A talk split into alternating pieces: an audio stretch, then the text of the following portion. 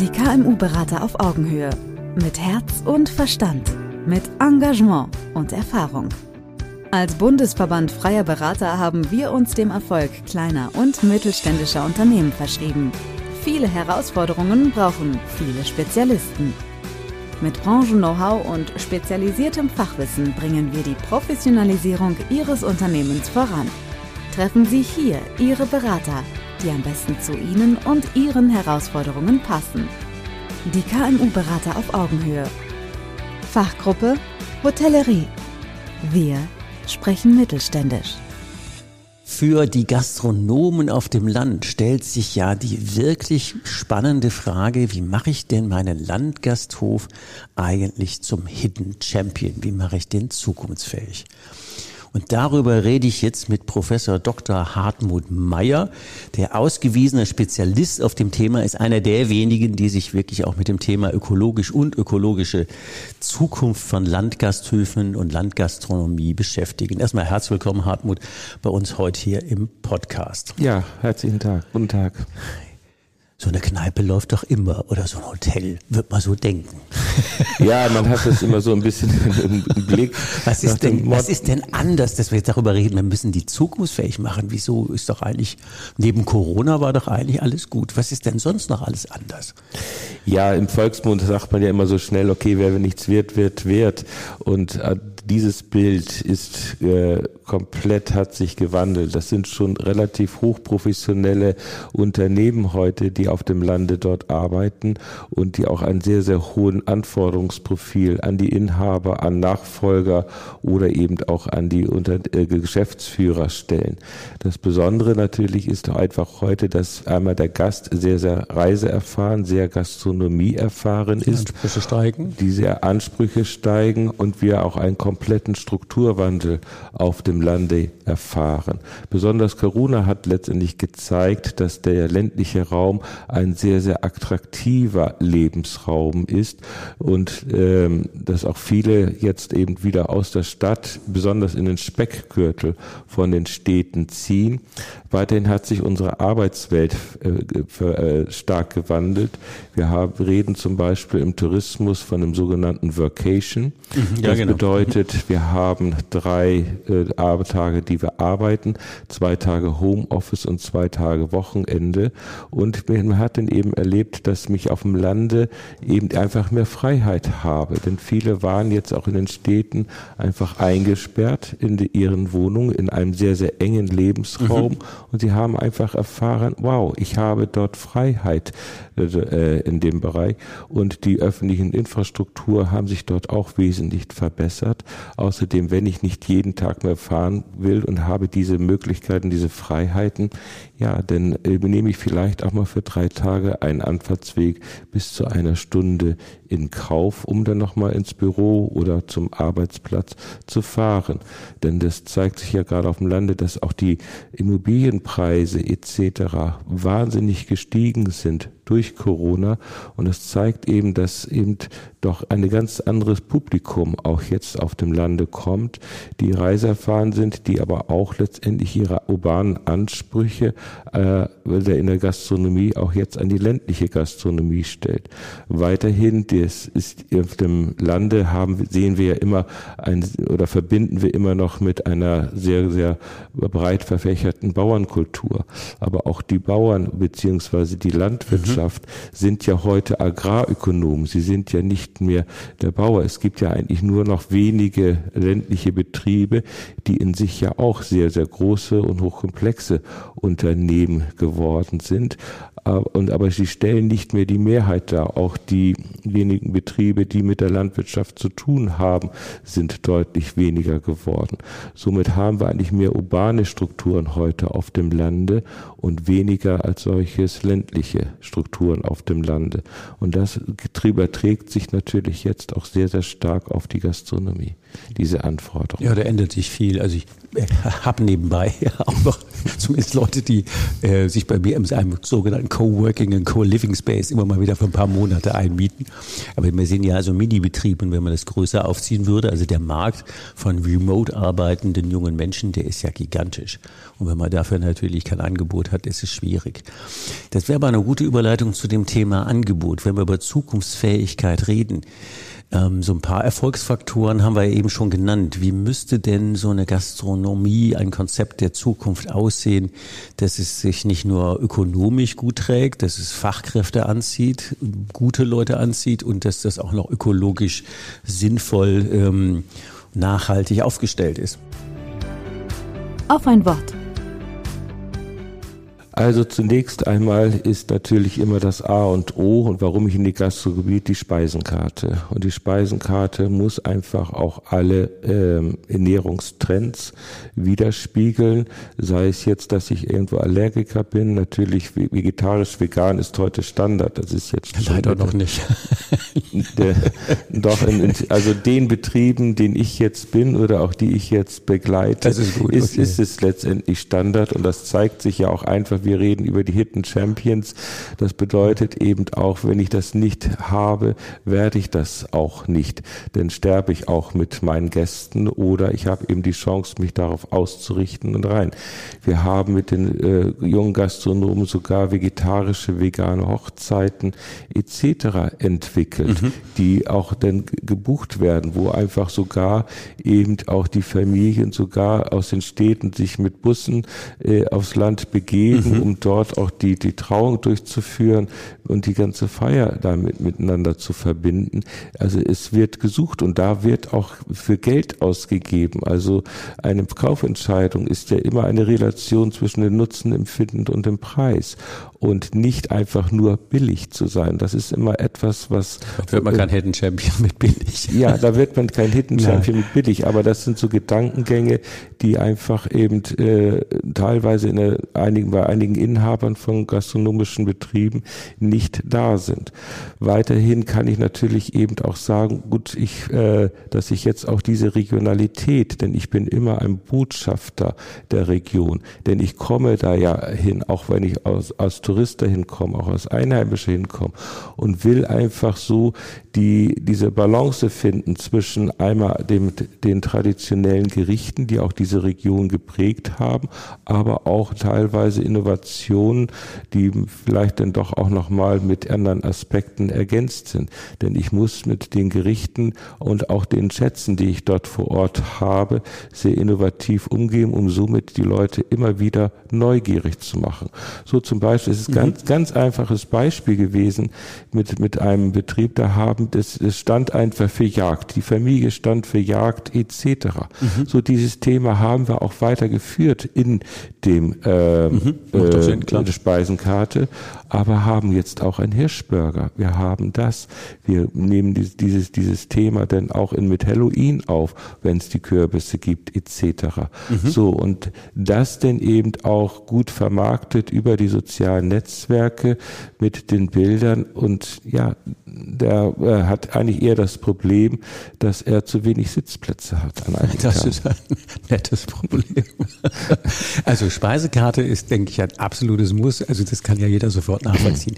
Was, was muss man dann noch tun, damit man hier den Champion auf dem, in der Gastronomie auf dem Land wird? Ja, in der BWL haben wir eine ganz große, jetzt kommen wir mal ein bisschen zur ökonomischen Rentabilität, um somit auch so einen äh, Betrieb zukunftsfähig und am Ende auch äh, kapitaldienstfähig zu machen, baut ja immer auf eine Relation aus Produktivität, schafft Rentabilität, schafft Liquidität.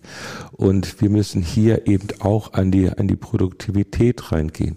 Und ich habe zum Beispiel ein Unternehmen, was wir jetzt auch mit Fördermitteln, da haben wir komplett die Küche umgestellt. Äh, eins, ein großes Thema ist da Cook and Freeze. Das heißt, dass ich eigentlich die Vorbereitung der Speisen und den Ausgabeprozess völlig voneinander trenne. Früher, wenn eine Hochzeit gewesen ist, brauchte man natürlich dann, wenn da 200 Mann auf dem Saal saßen, eine Unmenge an Leuten. Unmengen, ja. Mhm. Und äh, die man vielleicht teilweise auch gar nicht mehr heute so bekommt. Aber ähm, und wir haben das jetzt umgeändert äh, und Der Koch wird, kann jetzt sehr, sehr gut bezahlt werden, deshalb bleibt, ist er, ist er auch da. Aber er bereitet die Küche oder das Essen, das Dessert etc. schon am Dienstag und Mittwoch vor und äh, es wird dann eben schockgefrostet und dann eben wieder punktuell ist es wird nicht warm gemacht, regeneriert. Das ist eine ganz andere Technik, die auf die Molekülbasis etc. geht mhm. und dann kann es wieder ausgegeben werden. Die dann entzerren wir auch die Arbeitszeiten für die für die Mitarbeitenden. Das ist den ganzen Stress rausnehmen. Ja, der Hauptkoch, der ist vielleicht sogar schon dann, wenn das Essen rausgeht, hat der schon Feierabend. Der hat sogar schon sein Wochenende, ohne dass das äh, dass die Gäste irgendjemand was merkt. Wir hatten das jetzt gerade äh, umgestellt und dieser äh, dieser Gastronom äh, sagt, vorher, früher haben wir, wenn wir eine Hochzeit hatten, haben wir die Tür in den Schild in die Tür gehängt, geschlossene Gesellschaft. Damit haben, galten wir eigentlich für die anderen Restaurantgäste als nicht verlässlich dort dran. Also, oh, da stehen so zwei Autos draußen, da brauchen wir gar nicht mehr heute hinfahren. Wenn sie, wenn sie Glück hatten, hatten sie angerufen und das vorher heute, okay, sie geben das Essen raus und äh, können nebenbei weiterhin noch 60, 70 Mann im Restaurant beginnen. Die mhm. Gäste werden merken das heute kaum noch. Vielleicht mal zehn Minuten, wo es mal ein bisschen stockt, aber das ist es dann auch schon gewesen. Und das liegt einfach daran, dass ich jetzt diese Prozesse auf, äh, eben trenne und äh, die Sachen wesentlich besser vorbereitet sind, auch im Restaurant etc. So erlaubt es jetzt diesem Restaurant auch einige Sachen vorzubereiten aus Spezialitäten. Zum Beispiel, ob ich irgendwo irgendwelche Form allergisch bin, wenn ich zum Beispiel kein Mehl oder so weiter mhm. ab kann. So, das sind keine großen Geschichten dort rein. Da macht man eigentlich auch kein Geld mit, um sich auf solche äh, Spezialitäten einzustellen. Aber man darf einfach nicht verkennen, wenn wir essen gehen würden und ich würde jetzt mit meinen Freunden irgendwo essen gehen wollen. Okay, da habe ich einen, der vielleicht allergisch gegen etwas ist, besonders was Mehl oder gar keinen Spaß, wenn er nichts kriegt, ja. Nein, dann würde ich schon sagen, okay, das Restaurant können wir nicht nutzen. Dann gehen wir vielleicht woanders hin oder machen äh, ganz was anderes. Oder ich lade sie zu Hause ein. Und das ist dort nicht. Ich weiß, okay, auch er bekommt was. Er hat eine Chance, genauso mit uns mitzuessen etc., ohne dass es auch an die große Glocke gehängt wird. Ja, das ist fast so normal, aber das ist natürlich schon so, wenn man weiß, also in meiner Familie sind relativ viel Vegetarier und klar, die einen essen gerne Fleisch, das ist ja gut, wenn es schmeckt, also so in so einem Wildrestaurant, aber wenn wir Vegetarier dann nichts Leckeres kriegen, dann geht da keiner hin, weil wir wollen ja, dass die alle Spaß haben. Also sie müssen ja beides können. Ja, und, und das, das, ist auch ganz wichtig. Ja. Auch in den Familienfeiern, auch selbst die Oma, die ihren 80. Geburtstag feiert und sagt, okay, meine Enkel und Urkenkel essen das nicht.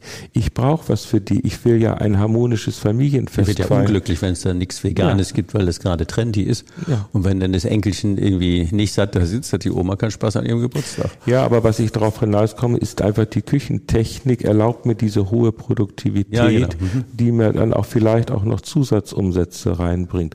Das macht mich dann eben betriebswirtschaftlich äh, natürlich sehr erfolgreich. Weiterhin identifizieren sich natürlich auch die Mitarbeiter dort wesentlich stärker mit. Okay, ich bin in einem Zukunft, arbeite in einem zukunftsfähigen Unternehmen. Wir bieten das alles an. Ich kann da sogar persönlich mich mit identifizieren und Werbung machen. Zum Beispiel mhm. diese Betriebe, das darf man immer nicht verkennen. Die Mitarbeiter suchen eigentlich Mitarbeiter, nicht das Unternehmen. Meistens, ja. Mhm. Und wenn die einfach sagen, wow, okay, ich habe hier ein Unternehmen, äh, da fühlen wir uns wohl, die Gäste fühlen uns wohl, das ist ein nettes, spaßiges Arbeiten.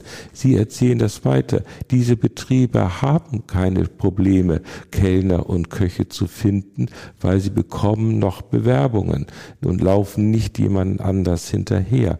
Das ist also ein ganz großes Thema. Und dann kann man das noch, noch verknüpfen natürlich mit vielen weiteren Instrumenten der Digitalisierung. So haben zum Beispiel, das ist, dreht sich auch immer um Dienstpläne, um Einsatzpläne. Ähm, hier muss die Gastronomie A natürlich auch mal selbst in der Branche arbeiten, denn es gibt in ganz vielen Branchen heute, wenn ich so will, unattraktive Arbeitszeiten, so nach dem Motto, ich arbeite, wenn andere Freizeit haben. Mhm. Das hat sich ja schon in vielen, vielen Punkten, auch in vielen anderen Branchen sehr, sehr stark aufgeweicht. Und das ist eigentlich auch nicht das Problem. Das Problem ist einfach, ich will es einfach nicht fremdbestimmt haben. Ich will es einfach nicht aufdiktiert haben. So haben wir in diesen Unternehmen über eine App äh, werden einfach die Dienstzeiten freigegeben. Das ist äh, eine kleine Geschichte. Digitale Planung, okay, super. Ich gehe einfach hin und sage so, nächste Woche oder in 14 Tagen, das sind meine Veranstaltungen, die Leute brauche ich alle. So, und die Mitarbeiter können sich jetzt auf die Dienstzeiten bewerben. Sagen, okay, ich möchte Montagnachmittag, ich nehme Dienstagabend, ich nehme Freitagmorgen etc. Die loggen sich einfach ein, Pest. Ja, ja. Passt, super.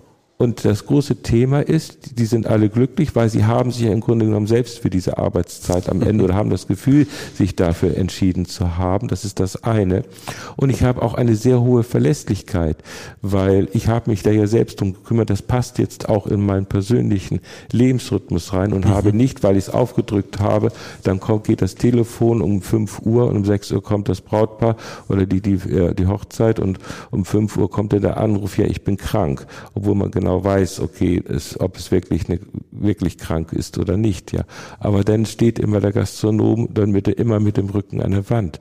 Mhm. Und das ist ein wesentlich entspannteres Arbeiten. Man merkt das einfach auch am Betriebsklima. Also das heißt, man muss tatsächlich nicht nur, wie wir eben hatten, die ganzen Küchenprozesse seit hunderten Jahren bewährt auf den Kopf stellen und ganz neu denken, sondern auch sowas wie Einsatzpläne, ähm, attraktives ähm, Mitarbeiter, sagen wir, nennen wir es lieber Kultur.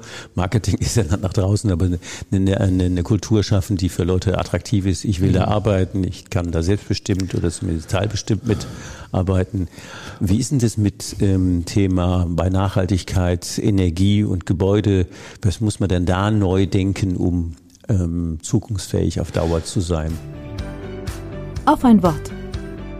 Ja, okay, das ist natürlich die üblichen Instrumente, die man natürlich hat. Da hat ein äh, gastronomisches Unternehmen sogar sehr, sehr viele Möglichkeiten der Wärmerückgewinnung. Zum Beispiel in meinem Hotel, äh, das wir jetzt dort neu äh, entwickelt haben, geht es eben auch darum, dass das Duschwasser wieder die Wärme rausgezogen wird mhm. aus der Küche dort rein. Okay, die neue Küchentechnik ist nicht mehr auf Gas ausgerichtet, sie ist auf Elektrizität ausgerichtet.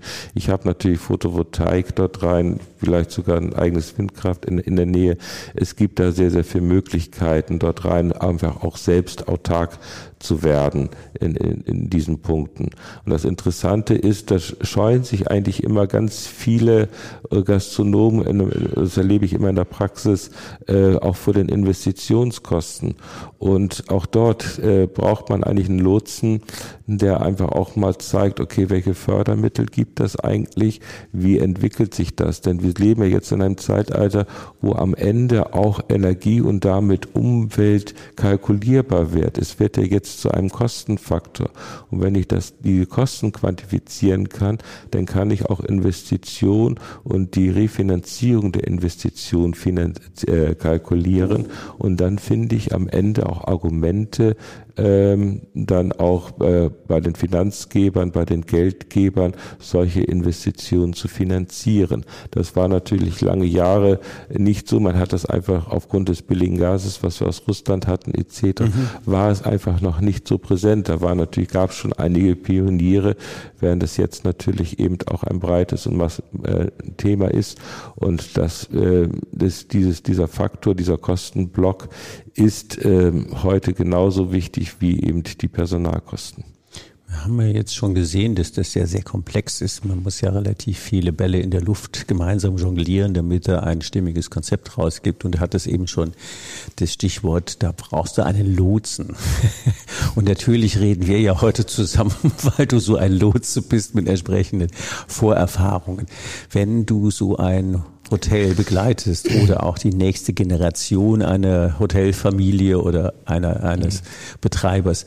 Was sind denn die ja, Aufgaben, die, die, die Leistungen, die du den Menschen da an die Seite stellen kannst, warum, wie du denen den Rücken frei hältst, dass so ein Konzept auch funktionieren kann? Ja, zunächst einmal gehen wir natürlich dort hinein. Das ist sehr, sehr klassisch natürlich, wo steht das Unternehmen und besonders, äh, was, weshalb kommen die Gäste eigentlich in das Unternehmen rein und welche Gäste kommen gerade nicht weil sie vielleicht äh, das ein oder andere dort rein.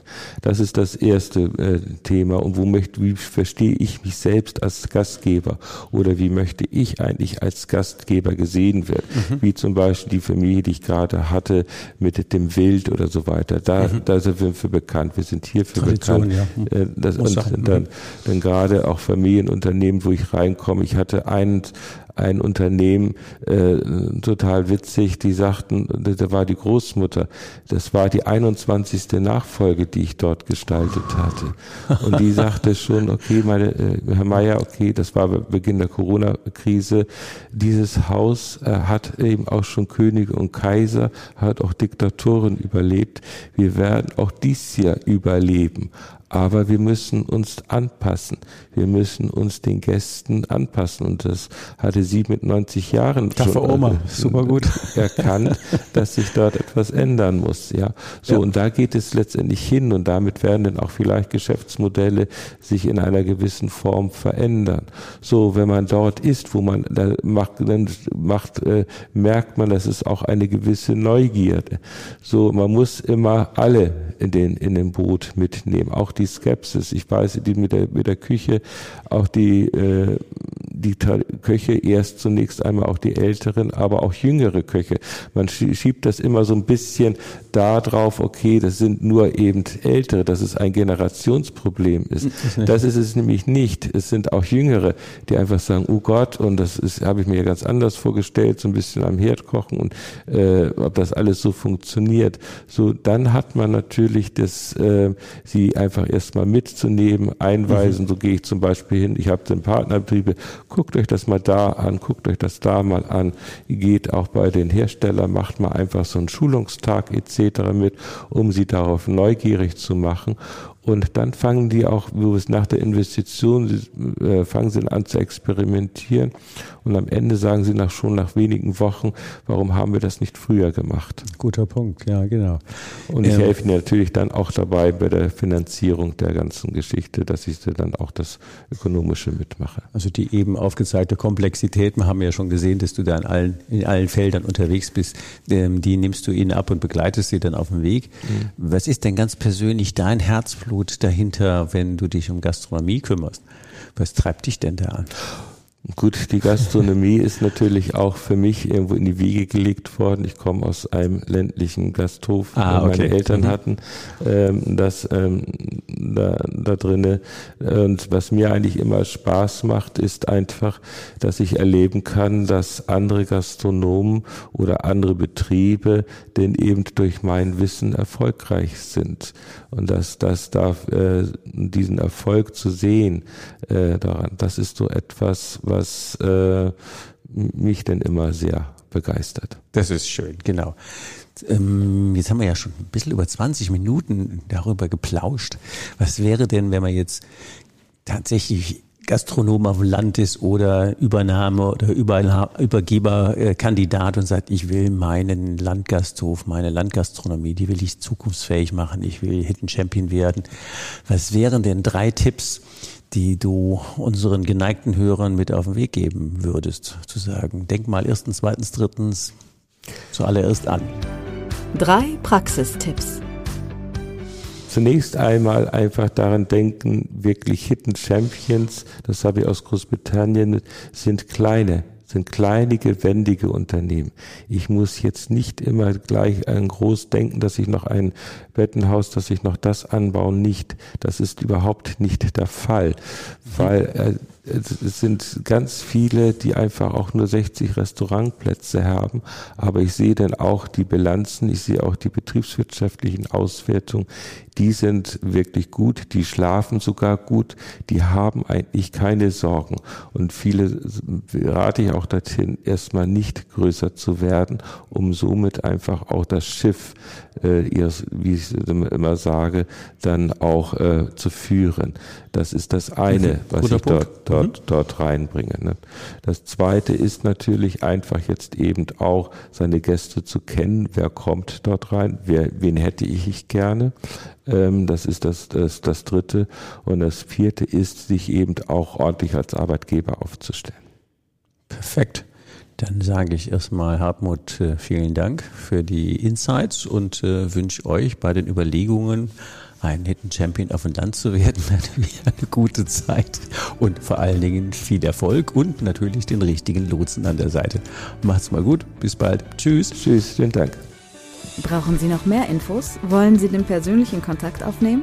Den Link zu Ihrem KMU-Berater finden Sie in der Beschreibung und unter www.kmu-berater.de. Wir wünschen Ihnen viele Erfolge, unternehmerisch und menschlich. Die KMU-Berater auf Augenhöhe. Wir sprechen mittelständisch.